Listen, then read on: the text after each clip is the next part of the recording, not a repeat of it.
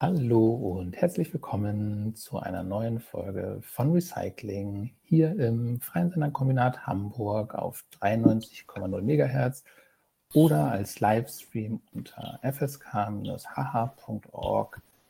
slash Livestream.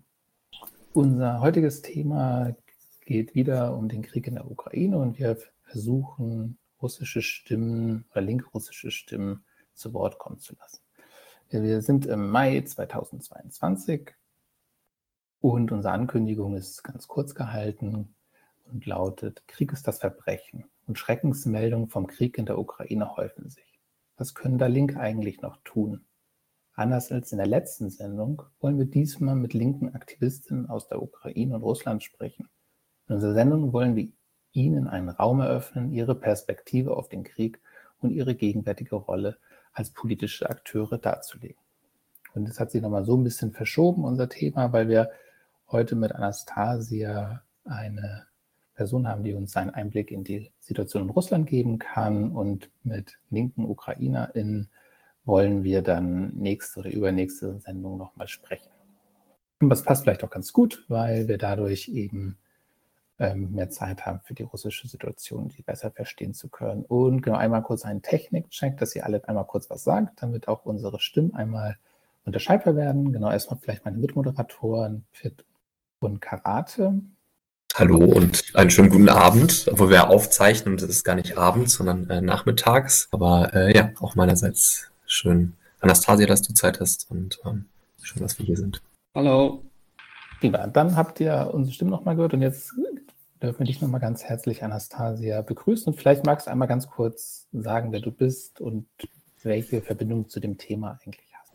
Ähm, genau, hallo und danke für die Einladung. Ich heiße Anastasia Tichamirova und ich bin keine Aktivistin, sondern Journalistin, ähm, also vor allen Dingen. Und ähm, genau, ich selbst stamme ursprünglich aus Moskau. Meine Eltern ähm, kommen von da, große Teile meiner Familie wohnen auch in Russland und ich selbst bin aber in Deutschland geboren und aufgewachsen, aber meine erste Sprache ist Russisch und ich habe sehr viel Zeit in meiner Kindheit in Russland verbracht und ja, habe mich schon immer für die Politik dort interessiert und ähm, das dann auch zu einem zentralen Thema in meiner Berichterstattung gemacht. Genau, ansonsten habe ich Kulturwissenschaften und Philosophie und Antisemitismusforschung in Berlin studiert oder studiere es auch noch teilweise, aber ja, genau. Gerade gibt es viel anderes zu tun, deswegen lasse ich das Studium etwas schleifen. Ja, das ist gut für uns und äh, nochmal genau herzlichen Dank, dass du die Zeit genommen hast. Wir hatten ja im äh, Vorfeld der Sendung so ein paar Fragen uns überlegt, die wir gerne mit dir besprechen würden. Und Pitt, wolltest du was sagen? Ja, ich, ähm, genau, ähm, äh, direkt ein, eine Nachfrage. Ähm, du hast jetzt so eine familiäre Verbindung. Wie kam es, dass du dich genauer mit, mit der linken oder linker Politik ähm, in Russland auseinandergesetzt hast? Naja, das folgt bei mir auch von, also daher, dass ich selbst mich links wähne, beziehungsweise als demokratische Sozialistin, nicht Sozialdemokratin, demokratische Sozialistin. Tatsächlich ist das auch eine Bezeichnung, die sehr gängig in Russland ist, also dass man sich als demokratisch-sozialistisch äh, sozialistisch bezeichnet, weil eben ähm, noch sehr dolle die Erfahrungen aus der Sowjetunion vor Augen sind bei vielen Leuten und weil es ganz wichtig ist, sich vom Autoritarismus abzugrenzen für viele Linke. Und ähm, naja, also ich selbst habe mich natürlich in Deutschland irgendwie in die linke Szene gewagt, als ich angefangen habe zu studieren und ähm, bin aber dann teilweise auf äh, gewisse Thesen und Ansichten gestoßen, ja, die mir nicht so gut gefallen haben, die für mich etwas realitätsfremd erschienen. Und zwar äh, zum Beispiel, dass es einige gab, die die Sowjetunion, ähm, naja, ziemlich gut fanden und irgendwie wenig bis gar keine Kritik an dieser geübt haben. Und naja, da meine gesamte Familie in der Sowjetunion gelebt hat und auch mein Opa unter sowjetischer Herrschaft deportiert wurde nach Kasachstan, weil er deutsche Wurzeln hatte, habe ich dann irgendwie angefangen, mich so ein bisschen kritisch auch mit der Linken hier in Deutschland auseinanderzusetzen und wollte mal schauen, was eigentlich die Linken in Russland sozusagen haben. Dabei ist es natürlich sehr wichtig zu unterscheiden, äh, was als links gilt. Es gibt zwar die kommunistische Partei, also die KPRF im russischen Parlament, die man aber nicht als links bezeichnen kann, sondern die ist eher nationalbolschewistisch und äh, naja, ziemlich autoritär und stellt lediglich eine Systemopposition dar äh, zu Putins Partei Jedina Russia, einiges Russland. Und äh, ja, hat eigentlich wenig mit progressiven linken Idealen gemein. Und äh, alles, was an wirklich linker, progressiver Bewegung in Russland passiert, es findet außerhalb des Parlaments statt, also außerhalb der Duma. Okay, ja, danke dir für den tieferen Einblick nochmal. Sehr erhellend. Ja, das ist ja vielleicht auch nochmal hilfreich, warum wir dich quasi eingeladen haben und nicht, was sonst quasi als stalinistisch und nationalbolschewistisch gilt, weil das aus unserer Perspektive ja eine, größ also eine größere Nähe einfach gibt und den anderen eigentlich nichts zu tun haben wollen. Und genau, vielleicht starten wir auch einfach schon mal ein bisschen mit den Fragen, die wir so ein bisschen vorbereitet haben. Vielleicht nochmal vor deinem Hintergrund nochmal, was eigentlich gerade in der Ukraine passiert und was, worin du eigentlich die Gründe dafür ausmachst. Also es wird ja sehr häufig diese Symmetrie bedient, dass äh, die Osterweiterung der NATO teilweise oder so sehr stark dazu beigetragen hat, dass ähm, es den Überfall auf die Ukraine gab. Das ist mitnichten so, ähm, denn der Gedanke dahinter ist äh, ja neoimperialer und kein Verteidigungsgedanke. Also ähm, Russland übt seit jeher Kolonialismus und Neoimperialismus gegen die Ukraine aus ähm, das ist kein Konflikt, ähm, kein Krieg, der ja erst jetzt seit zwei Monaten, ähm, genau, heute sind es zwei Monate, äh, begonnen hat, sondern ähm, das ist ein jahrhundertealter Konflikt und das gilt nicht nur gegenüber der Ukraine, sondern auch anderen Ländern, die Russland auch im Zarenreich schon, aber auch während der Sowjetunion kolonisiert und sowjetisiert, russifiziert hat. Und ähm, das muss man, glaube ich, verstehen, um zu begreifen, naja, wie es zu diesem Krieg kommen konnte. Dieser Krieg ist aber auch nicht nur der, der Krieg gegen die Ukraine, sondern ein Krieg gegen ähm, alles, was irgendwie als demokratisch westlich gesehen werden kann. Also ja, und ähm, deswegen sagt man auch ein Krieg gegen die Demokratie, gegen Europa, gegen europäische Werte, das alles, ja. Würdest du denen zustimmen, dass es ein Krieg gegen die Werte ist und also für ein neues Gesellschaftssystem letztlich in der Ukraine? Ah, ja, auf jeden Fall. Also ähm, die Ukraine wird an sich nicht als eigener Staat und als eigene Nation anerkannt. Es wurde auch ähm, befohlen, das Wort Ukraine aus Schulbüchern äh, zu entfernen und einfach nicht mehr über die Ukraine äh, zu sprechen. Also wirklich das Wort Ukrainer ähm, einfach zu aus dem Sprachgebrauch zu entfernen.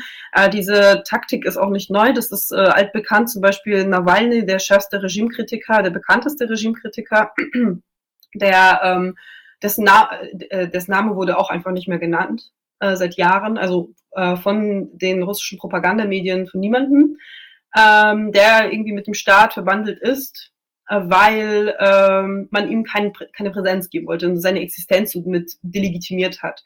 Und genauso wird das jetzt mit der Ukraine gemacht. Also das, daran zeigt sich auch dieser genozidale Aspekt des Krieges, ähm, weil man eben nicht nur die Ukraine bekämpfen, bekriegen will, sondern die Nation als solche auslöschen will. Und man will die ukrainische Nation auslöschen. Äh, es sollen jetzt LehrerInnen in äh, gewisse Umerziehungs-, Umlerncamps gebracht werden, damit sie ähm, die ukrainische Lehrbildung ablegen und jetzt äh, auf eine russische umgeschult werden. Ähm, das Ukrainische soll verboten werden. Es werden teilweise Leute verhaftet, die blau-gelb tragen, also ob mit Absicht oder nicht. Ähm, es werden Sitze umgefärbt äh, in Fußballstadien, die zufällig blau-gelb sind. Also es ist wirklich, es klingt absurd, aber es ist, äh, es ist wahnhaft. Also es wird versucht, äh, die ukrainische Geschichte die eh schon nicht anerkannt wird von Putin. Es wird versucht, sie komplett auszulöschen. Nicht nur umzuschreiben, sondern mittlerweile auch wirklich auszulöschen. Ähm, genau. Und ja, darin äh, zeigt sich eben diese Vernichtungsdimension ähm, des Krieges. Und ähm, zurück zu deiner Frage zu den Werten. Also mh, hm, ja, die, die Ukraine hat, ist seit 91 selbstständig und hat sich äh, so stark wie kaum ein anderes ähm, postsowjetisches Land nach Westen orientiert. Ähm, die Ukraine ist ein demokratischer Staat. Klar gibt es da Korruption und so, aber es ist nichts im Vergleich zu Russland. In der Ukraine bestehen freie Wahlen, äh, es besteht Schutz von Minderheiten. Ähm, genau, also die Ukraine erfüllt sehr viele Kriterien, die eine Demokratie ausmachen.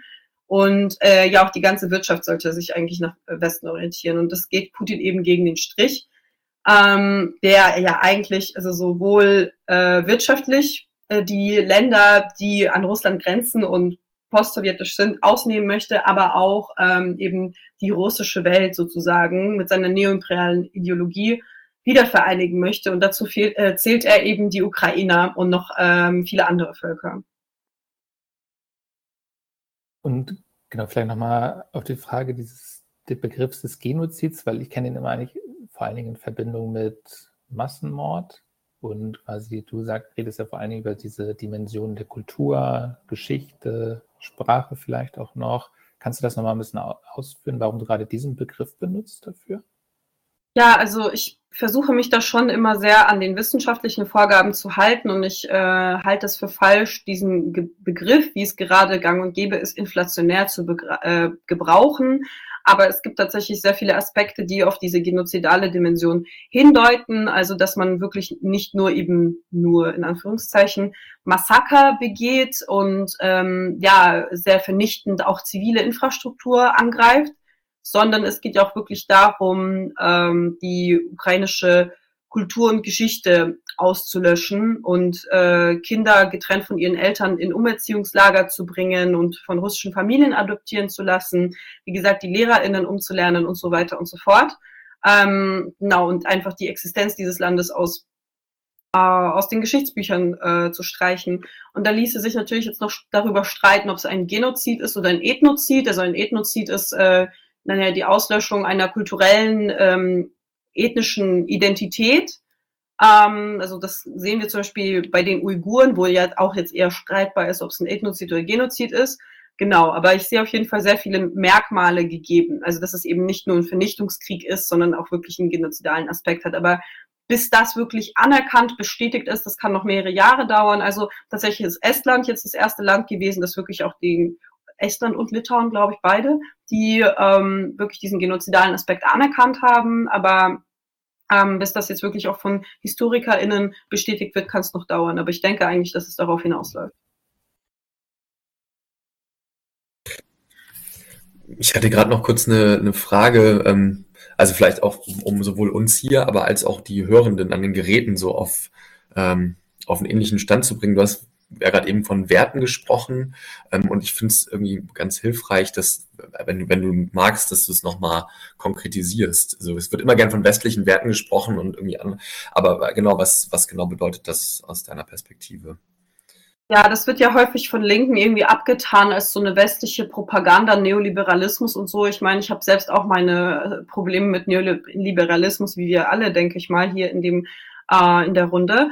Aber ähm, genau, ich begreife als liberale Werte eben weniger was Wirtschaftliches, sondern halt äh, ja sowas wie die ganz normalen liberalen Menschenrechte, die nun mal in Autokratien nicht eingehalten werden und ähm, naja, in kapitalistischen Demokratien schon. Und ich meine, wenn man Marx verstanden hat, dann weiß man auch, dass äh, zum Beispiel ähm, ne, naja, der Schritt zum Sozialismus in, erst in der kapitalistischen Demokratie erstritten werden kann und nicht ähm, ja in einem Auto, Auto, autoritär oder diktatorisch totalitär geführten Land.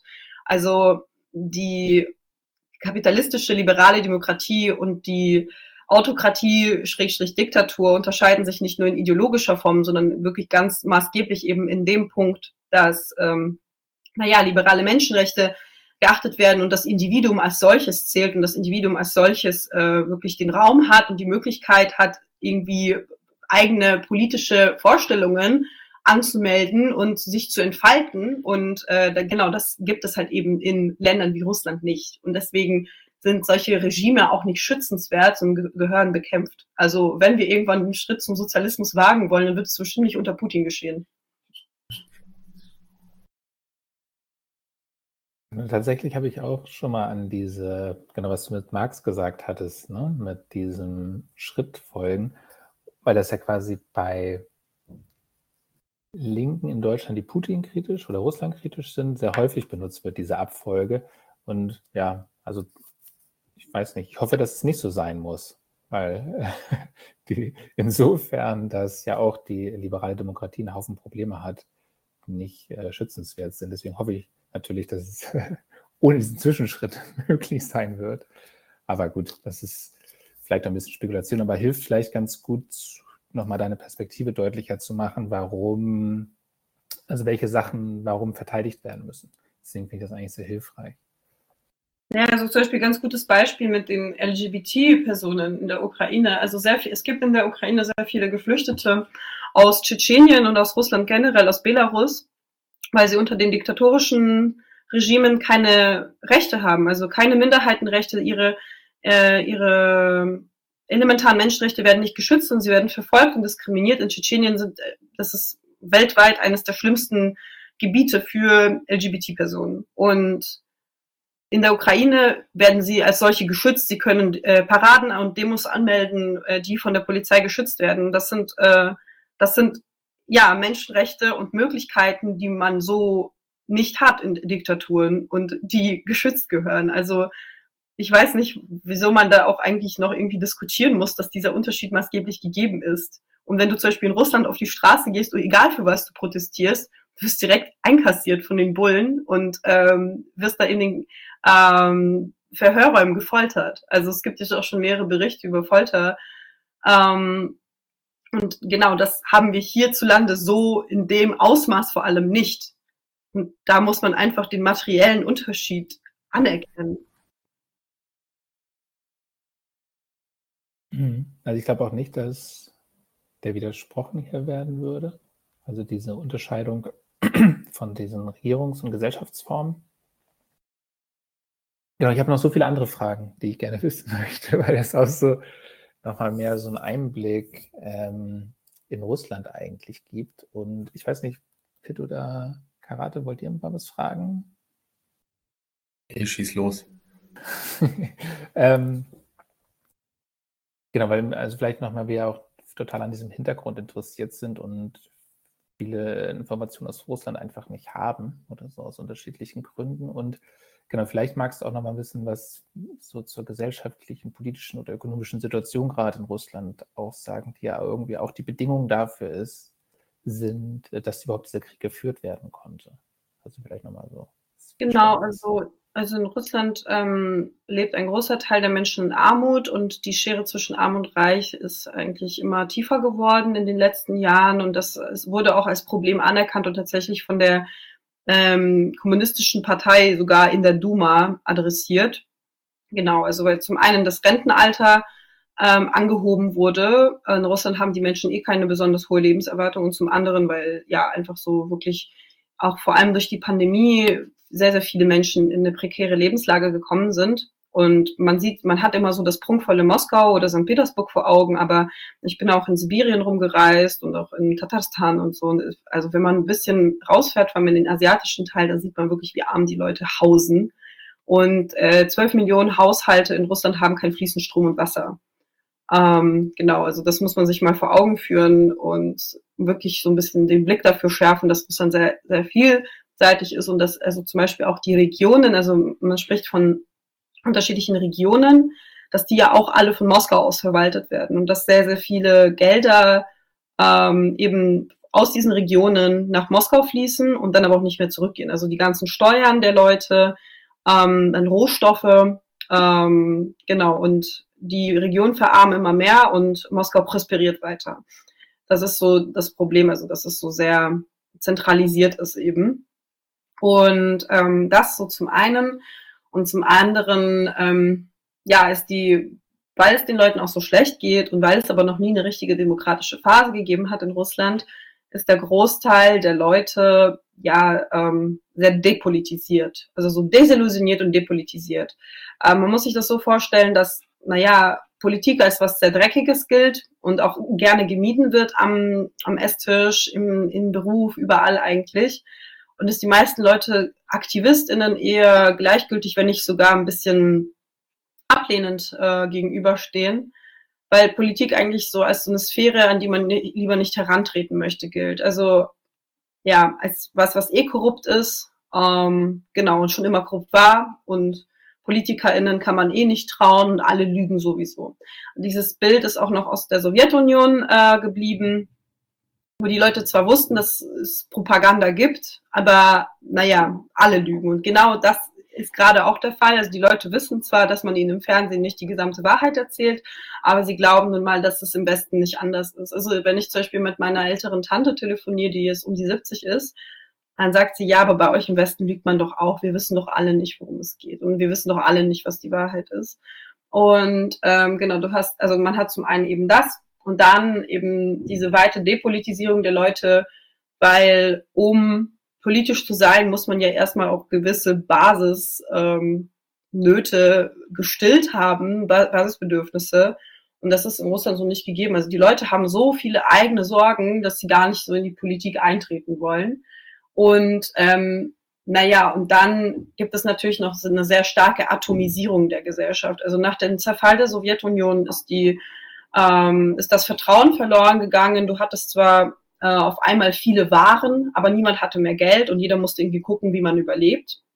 Und ähm, das Problem ist äh, dabei, dass äh, eine sehr starke Kollekt also von, von diesem kollektiven Gedanken, der eh nie so ganz äh, vorhanden war, sondern eher eigentlich durch die Propaganda gepredigt wurde, ist man zu so einer sehr starken Atomisierung gekommen. Also ich sage jetzt auch nicht, dass wir hier einen starken Kollektivgedanken haben, in Deutschland zum Beispiel, aber es ist so, dass ähm, in Russland das noch, noch stärker ähm, also fehlt. Also dass die Leute sich eigentlich nur um sich selbst und ihre eigene Familie sorgen und das war's. Und es gibt da eben von linken Soziologen, PolitikwissenschaftlerInnen ähm, eben Ideen, wie man daraus heraustreten könnte. Also, dass man sich zum Beispiel eben basisdemokratisch organisiert und irgendwie Leuten verklickert so, ey, ihr könnt mit eurer Arbeit, mit eurem Aktivismus etwas beeinflussen. Zum Beispiel, wenn ihr nicht wollt, dass dieser Baum im Hof gefällt wird, dann könnt ihr eine Petition machen, die einreichen und dann könnt ihr die Erfahrung sammeln, okay, wenn genug Leute dafür sind, dann wird es auch nicht passieren.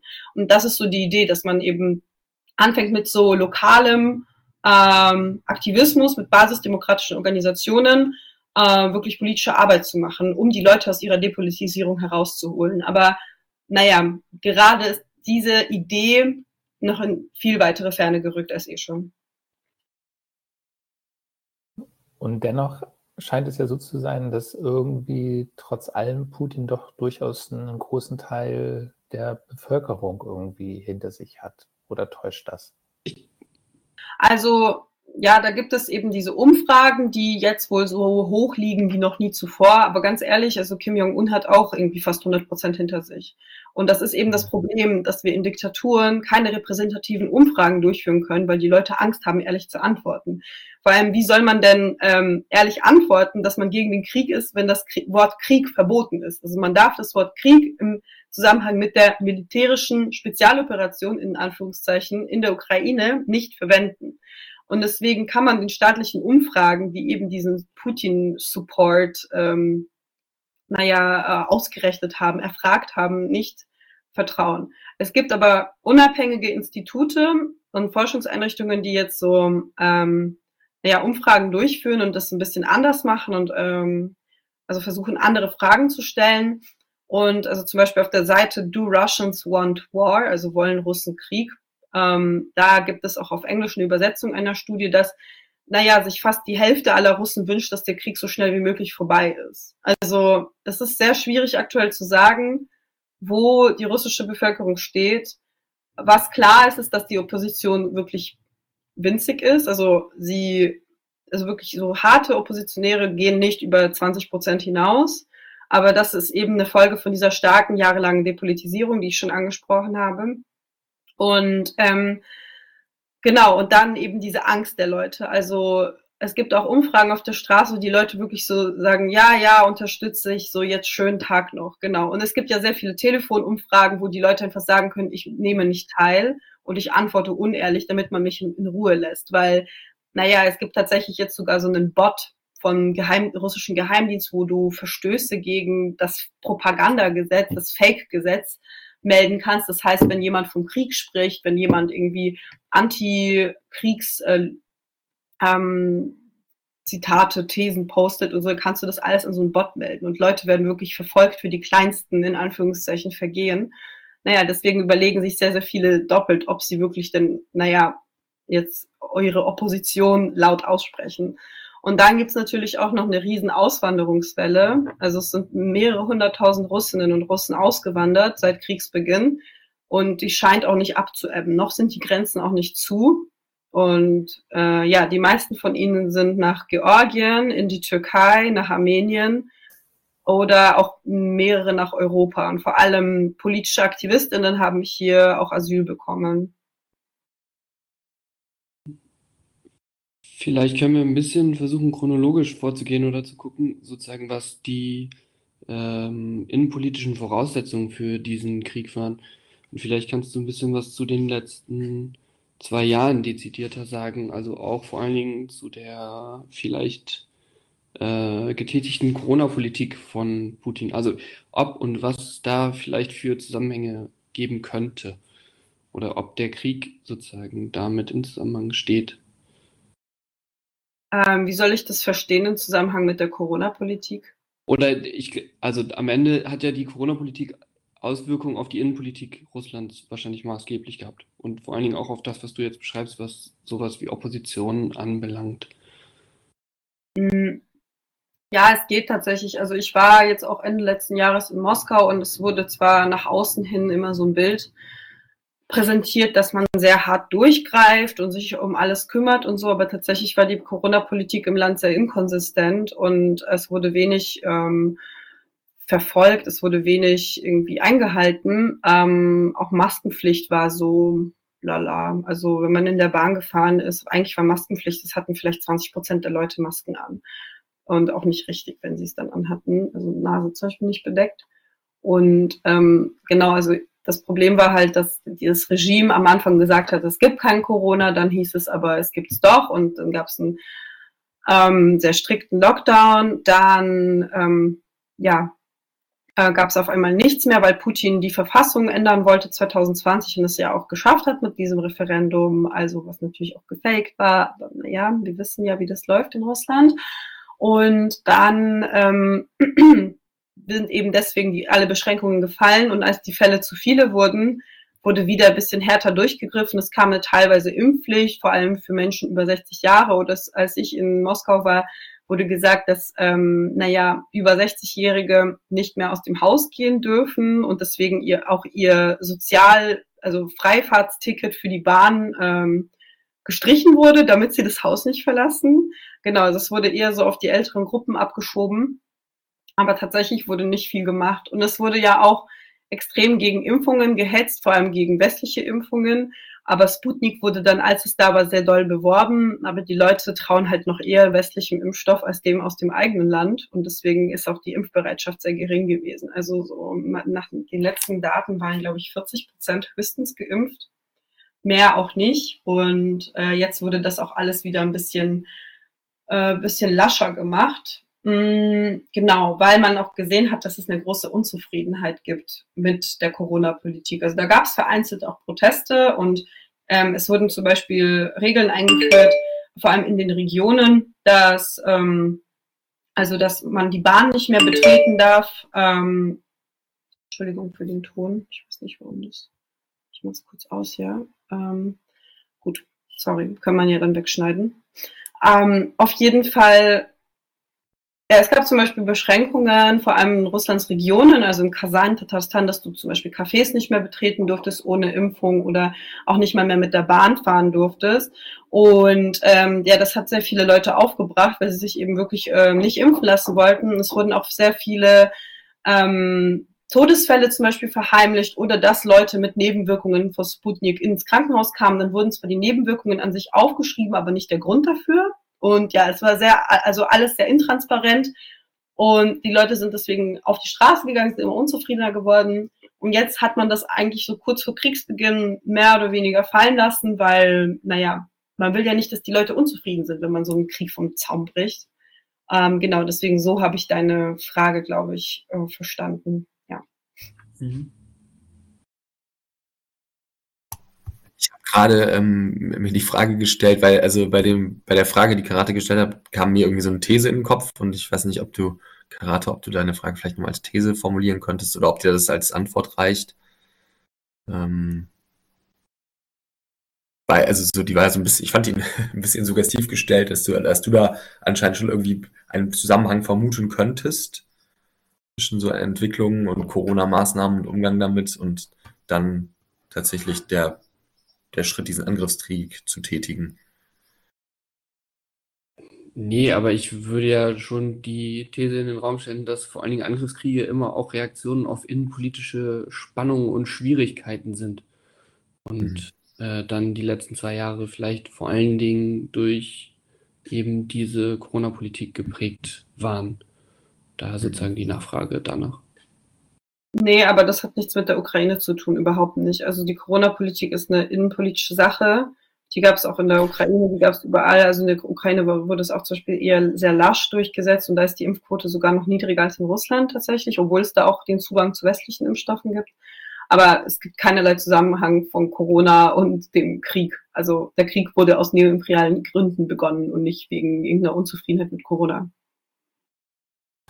Vielleicht nochmal anders gestellt, das wäre die Frage, wie sich quasi eigentlich die russische Politik unter Putin verändert hat und warum, du hattest gesagt, es war immer schon äh, imperialistisch Russland. Das ist ja erstmal quasi nicht spezifisch Russland imperialistisch zu sein, sondern vielleicht wäre es ja interessant, nochmal genauer, was hat sich eigentlich mit Putins, äh, seitdem er an der Regierung ist, eigentlich so geändert? Warum jetzt quasi der Imperialismus mit Angriffskriegen geführt wird? Beispielsweise. Hm, ja, also Putin hat ja 1999 kam er an die Macht solange ich lebe. Ich bin 99 geboren. Und ähm, viele, viele Russen kennen zum Beispiel auch ähm, niemand anderen als ihn an der Macht, weil er eben schon so lange da ist. Und tatsächlich ist es so, dass er am Anfang äh, versprochen hat, die russische Wirtschaft wieder anzukurbeln und die Leute aus ihrer Armut zu führen. Das hat er sogar geschafft. Ähm, genau. Und ja, die ähm, also das Bruttoinlandsprodukt des Landes ist gewachsen, man ist mehr äh, wirtschaftliche Verbindungen mit anderen äh, Staaten eingegangen, äh, genau, und hat angefangen, eben so sehr, sehr massiv Gas und Öl zu exportieren. Ähm, genau, den Leuten ging es besser und deswegen war Putin auch wirklich wahrhaftig beliebt. Er hatte sogar zeitweise eine Orientierung, auch teilweise nach Westen, ähm, eben um diese Verträge zu knüpfen und wirtschaftliche Beziehungen. Äh, genau. Und dann ähm, 2012 war, gab, gab es die Bolotne Dialog-Proteste, ähm, genau, und also gegen die Regierung, gegen Putin und seitdem hat, gab es eigentlich so einen Umschlag. Also seither äh, wo, haben die staatlichen Repressionen zugenommen. Äh, man hat sich, ähm, naja, gegen, äh, gegen den Westen eigentlich ähm, zusammengetan. Man hat angefangen, Oppositionelle zu verfolgen, in die Kneste zu verfrachten ähm, genau, ins Exil zu jagen. Also ich, ich meine, es gab auch schon in den Nullerjahren Morde an JournalistInnen, also zum Beispiel eben Anna Politkovska ist ein sehr bekannter Fall, die zum Tschetschenienkrieg recherchiert hat. Also ähm, genau, man wollte eben diese Verbrechen vertuschen. Und dann äh, ja, hat das mit den Jahren eigentlich immer weiter zugenommen. Nawalny ist ja dann zu einem sehr starken, bekannten ähm, Kritiker Putins geworden. Ähm, genau, eben 2012 gab es erstmal die Ermordung von äh, Boris Nemtsov, dann gab es eben äh, Nawalny, der sozusagen von vielen auch als sein Nachfolger gesehen wird. Und der äh, wurde ja dann auch schließlich 2020 äh, vergiftet, hat es zum Glück überlebt. Das ist aber jetzt im Knast für mindestens 13 Jahre für seine oppositionelle Tätigkeit. Und Nawalny ist sehr prominent, aber so ging es tatsächlich nicht wenigen. Und ähm, naja, dann seit 2012 gab es dieses, Agent, äh, dieses Gesetz gegen ausländische Agenten in Russland, das zum Beispiel ähm, erstmal sehr vielen NGOs und Medien angehangen wurde, aber jetzt auch Privatpersonen betreffen kann. Also eigentlich fast alle oppositionellen bekannten Journalisten gelten mittlerweile schon als ähm, ausländische Agenten. Und du wirst eben zu einem ausländischen Agenten erklärt, wenn du, ähm, also wenn du zum Beispiel ähm, Gelder aus dem Ausland beziehst. Das können kleine Spenden sein, das muss, kann aber auch einfach erfunden sein. Und dann wirst du in der Bevölkerung sozusagen als ähm, nicht vertrauenswürdig abgestempelt, aber du darfst auch keine Werbung mehr schalten, also beziehungsweise niemand aus der Werbung will mehr mit dir zusammenarbeiten. Das heißt, es äh, wird sehr schwierig für Medien, sich zu finanzieren. Dann ähm, darfst du nicht mehr an staatlichen Events als Journalist zum Beispiel teilnehmen und filmen. Ähm, genau, hast keinen Zutritt mehr zu staatlichen Organisationen. Du darfst nicht mehr auf Demos äh, präsent sein. Ja, also diese Probleme gibt es dann und die, mit den Jahren wurden eigentlich immer mehr zu ausländischen Agenten erklärt es wurde immer repressiver, weil die Unruhen ähm, deutlicher geworden sind und die Bevölkerung unzufriedener. Genau, und jetzt ähm, hat sich dann aber die, also Und infolgedessen hat sich die elektorale Autokratie unter Putin eigentlich in eine totalitäre Diktatur verwandelt, und spätestens seit Kriegsbeginn. Ja. Genau, das wäre, glaube ich, auch noch eine Frage, die uns interessiert. Also was eigentlich genau die Konsequenzen des Krieges eben aus sind. Du hattest jetzt gesagt, er hat sich zu einer, ähm, was hattest du gesagt? Dikta das, äh, der Adjektiv von der Diktatur, ich weiß es nicht mal, vielleicht kannst du das ja noch mal ein bisschen. Diktatur. Genau, du kannst vielleicht da ja noch mal ein bisschen drauf eingehen, was eigentlich jetzt sich im Laufe des Krieges oder kurz vor eigentlich noch so äh, an Veränderungen ähm, entwickelt haben in Russland, weil ich glaube, das ist ja auch eine Frage, die uns interessiert, weil ja dann auch einmal auf einmal solche Sachen oder für uns oder für mich zumindest überraschende Sachen, dass jetzt auf einmal anders ideologisch auch argumentiert wurde beim Überfall. Vorher ging es ganz oft um Sicherheitsinteressen, auf einmal ging es dann um Absprache der Existenz der Ukraine und diese Dinge, die diesen langen Reden auch eine Rolle gespielt haben. Ja, die Denazifizierung und die Demilitarisierung der Ukraine, also so dieses Nazi-Narrativ, ähm, ist auch ziemlich hinfällig, weil also die größte rechte Szene in Osteuropa ist tatsächlich, gibt es tatsächlich in Russland. Und die Svoboda-Partei in der Ukraine hat nicht mal zwei Prozent bekommen bei den letzten Wahlen. Und dann gibt es das Azov-Bataillon, aber da ranken sich auch so viele Mythen drum. Also das hat auf jeden Fall teilweise Neonazis irgendwie oder Ultranationalisten, sage ich lieber, ähm, in den eigenen Strukturen. Aber die Asowschen Bataillone sind tatsächlich sehr vielfältig äh, besetzt und ja, bündeln sich aus unterschiedlichen Kämpfern. Und das wird aber sehr häufig, sehr gerne als Argument hochgezogen, die Ukraine zu denazifizieren. Und dann natürlich noch, was Putin gerne erzählt, die russischsprachige Bevölkerung an der Ukraine zu befreien, weil die ja so diskriminiert sind und weil es einen Genozid an denen gibt. Und das ist einfach wirklich erstunken und erlogen. Ähm, in Kiew sind 50 Prozent der Menschen ungefähr russischsprachig, in der Ostukraine sind es tatsächlich noch mehr. Die meisten Leute können nicht mal richtig ukrainisch. Ähm, also das ist auch eine Folge von der Russifizierung, die über Jahrzehnte erfolgte. Und ähm, genau, die wurden niemals diskriminiert. Also es gibt einfach keine Diskriminierung in dieser Form und auf dieser Ebene. Deswegen, das ist einfach nur ein stumpfes, dummes Propagandanarrativ, was aber leider wirkt. Hm, genau. Und zu den Folgen, also seit Kriegsbeginn ist es so, dass in Russland auch ein paar neue Gesetze erlassen wurden. Also zum Beispiel das, was ich schon erwähnt hatte, das Gesetz zu Fakes über die militärische Spezialoperation. Das heißt, wenn man den Krieg als solchen benennt, drohen einem bis zu 15 Jahre Gefängnis. Ähm, das kann auf der Straße sein oder es kann als Medium sein, Medium Macher, ja, und es wurden eben viele ja, oppositionelle, liberale Medien, unabhängige Medien auch seit Kriegsbeginn liquidiert. Dazu gehört zum Beispiel auch Ercha Moskwy, was so ein sehr vielseitiges, unabhängiges äh, Radioprojekt war, jetzt zwar auf YouTube weitermachen, aber einfach deren Seite komplett weg ist und per Gerichtsbeschluss einfach liquidiert wurden, weil die sich geweigert haben, den Krieg nicht als solchen zu betiteln. Ähm, dann meine Zeitung, wo ich auch mal gearbeitet habe, Nova Gazeta, äh, die letztes Jahr auch den Friedensnobelpreis erhalten hat, also der Chefredakteur, ähm, die hat jetzt ihre Arbeit vorübergehend eingestellt, weil sie die ganze Zeit Drohungen erhalten haben, auch von Roskomnadzor. Roskomnadzor ist die Medienaufsichtsbehörde, die russische, die dann über solche Dinge verfügt und die zum Beispiel sagen kann, nö, die sperren wir jetzt, das nehmt ihr runter. Genau, also es wurden alle Medien gezwungen, Inhalte über den Krieg ähm, von ihrer Seite zu nehmen. Und ähm, genau, damit es einfach nicht da ist, damit die Berichte, damit es die nicht gibt, genau. Deswegen, ja, sind sehr viele JournalistInnen eben auch ausgewandert, ins Ausland, ins Exil gegangen und müssen jetzt, ähm, ja, ähm, hinter der Grenze mit ihrer Arbeit weitermachen. Dann gibt es halt ähm, natürlich diese sehr starke Kriminalisierung von Protestierenden, also die gab es auch schon vor Kriegsbeginn. Also Proteste sind de facto verboten seit Corona ähm, unter dem äh, Hintergrund oder Vorwand, dass man sagt, ja, wegen der Hygieneschutzmaßnahmen, aber selbst wenn sich eine einzelne Person mit einem Plakat hinstellt, wird das schon ab, wird sie schon abgeführt. Also das hat nichts mit Corona zu tun. Und interessanterweise sind ähm, gestellte, gekaufte pro-putinistische Proteste erlaubt, aber wenn es dann gegen ihn geht, nicht. Also es ist halt eine lupenreine Diktatur.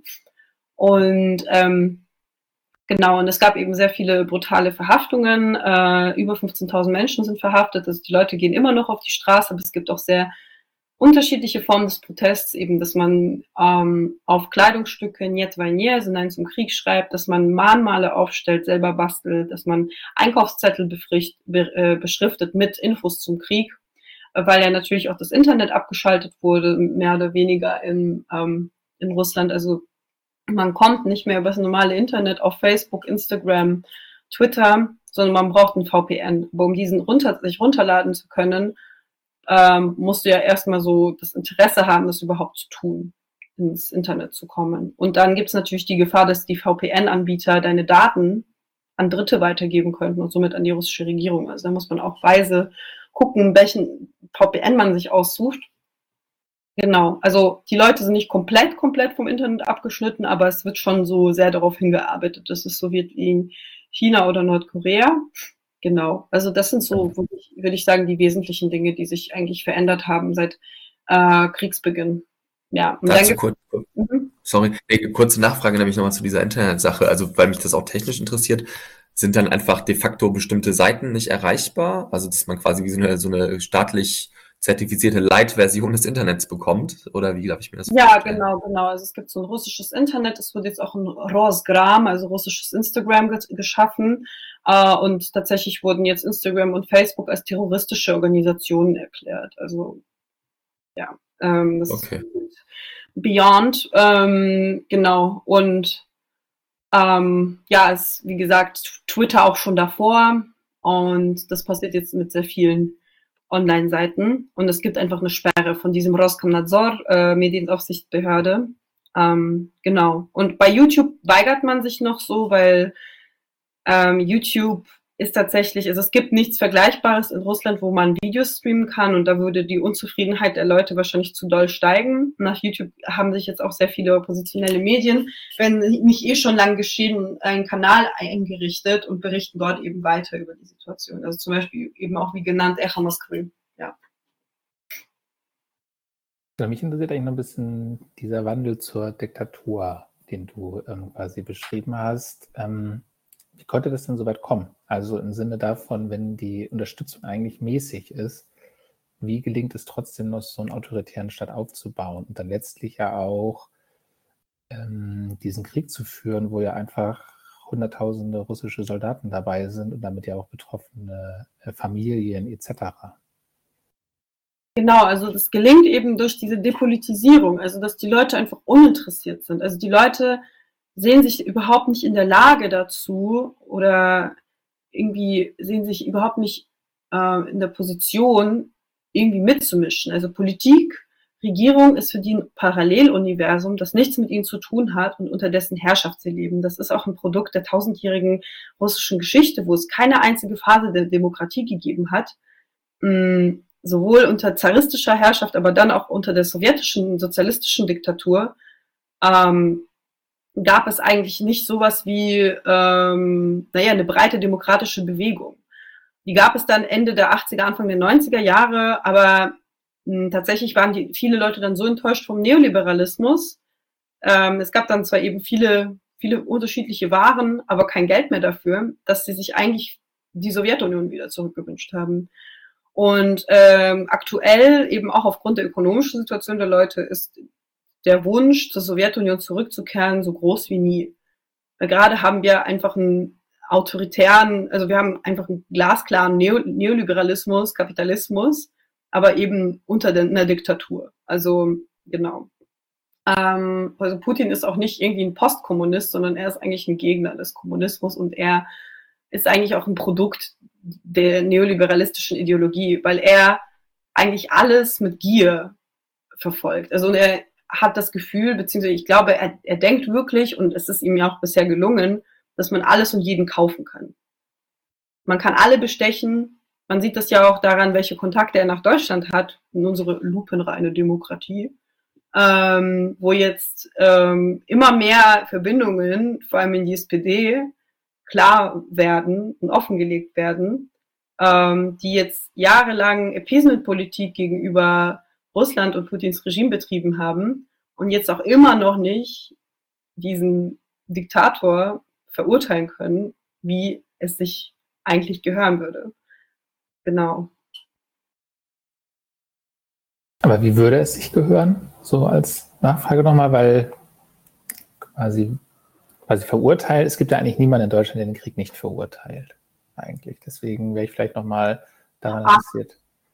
Ach, naja, es gibt schon ein paar komische Pazifisten, die irgendwie vergessen, Putin als Aggressor zu nennen und vielleicht in einem Punkt sagen, wir sind gegen den Krieg, ohne den Aggressor zu benennen und dann irgendwie wieder ankommen mit der Hauptfeind steht im eigenen Land. Dieses Liebknecht-Zitat, äh, was auch immer das in dieser aktuellen Situation heißen soll. Oder dass sie eben den Hauptfeind im US-Imperialismus sehen. Das tut sich hier einfach nicht zur Sache. Das gibt es auf jeden Fall, also in der linken Szene, so, ne, in der anti, klassischen anti-imperialistischen, altmarxistischen Szene gibt es das viel.